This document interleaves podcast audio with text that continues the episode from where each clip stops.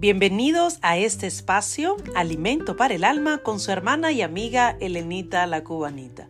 Qué gusto poder saludarles por este medio de podcast y encontrarnos para seguir reflexionando en temas que nos ayudan en la vida cristiana y que nos refrescan y nos enseñan a caminar este peregrinaje.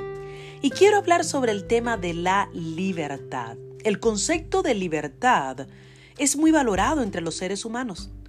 Nos gusta hablar de nuestros derechos de ser libres y de actuar como queremos.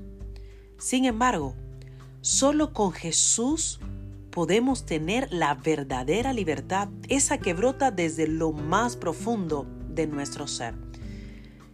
Dice un versículo de la Biblia, Juan 8:36, Así que si el Hijo los libera, serán ustedes verdaderamente libres.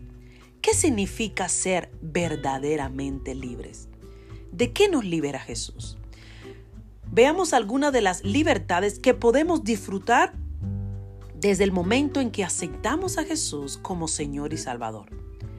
Ahora, luego de ese paso tan importante de ser Él el dueño de nuestra vida, es que aprendemos a vivir en su libertad. En Cristo somos libres de la condenación y la culpa. Dice Romanos 8, 1 y 2. Por lo tanto, ya no hay ninguna condenación para los que están unidos a Cristo Jesús, pues por medio de Él la ley del Espíritu de vida me ha liberado de la ley del pecado y de la muerte. Jesús llevó sobre Él toda nuestra culpa, nuestro pecado y condenación al morir en la cruz. Es gracias a su muerte y su resurrección que somos limpios de todo pecado. Solo tenemos que aceptarlo. En Él tenemos la oportunidad de un nuevo comienzo, aquí, ahora, y de la seguridad de la salvación, de la vida eterna. Cuando recibimos su regalo de salvación por fe, le estamos diciendo que aceptamos su sacrificio a nuestro favor y que sabemos que es suficiente. No necesitamos hacer nada más para ser salvo. Tampoco necesitamos vivir con la carga de la culpa por los pecados pasados. En Cristo tenemos una nueva vida y pasamos a ser hijos e hijas de Dios, redimidos por Él y para Él. Nosotros recibimos esta gloriosa declaración desde la corte de Dios. Ninguna condenación, nos enseña Pablo en Romanos 8.1. No la recibimos debido a que no merezcamos la condenación la recibimos porque Jesús llevó la condenación que merecíamos y nuestra identidad ahora se encuentra en Él, ya que Él no es condenado otra vez, tampoco nosotros. Las personas que disfrutan esto son aquellas que no andan conforme a la carne, dice Pablo, sino conforme al Espíritu. Su vida está marcada por la obediencia al Espíritu Santo y no en la obediencia de la carne. Dios quiere que el Espíritu gobierne nuestra vida, gobierne nuestra carne.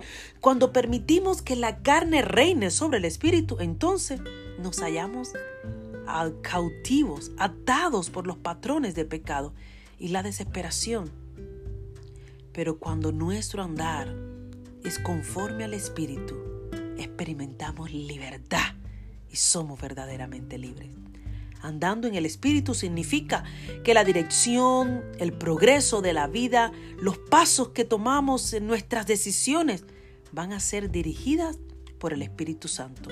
Y esto es un estilo de vida continuo y progresivo.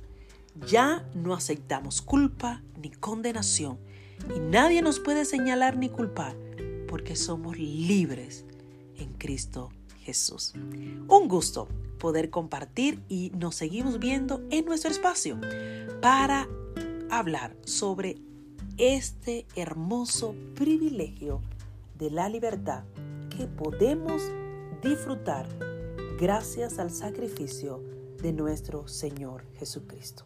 Bendiciones.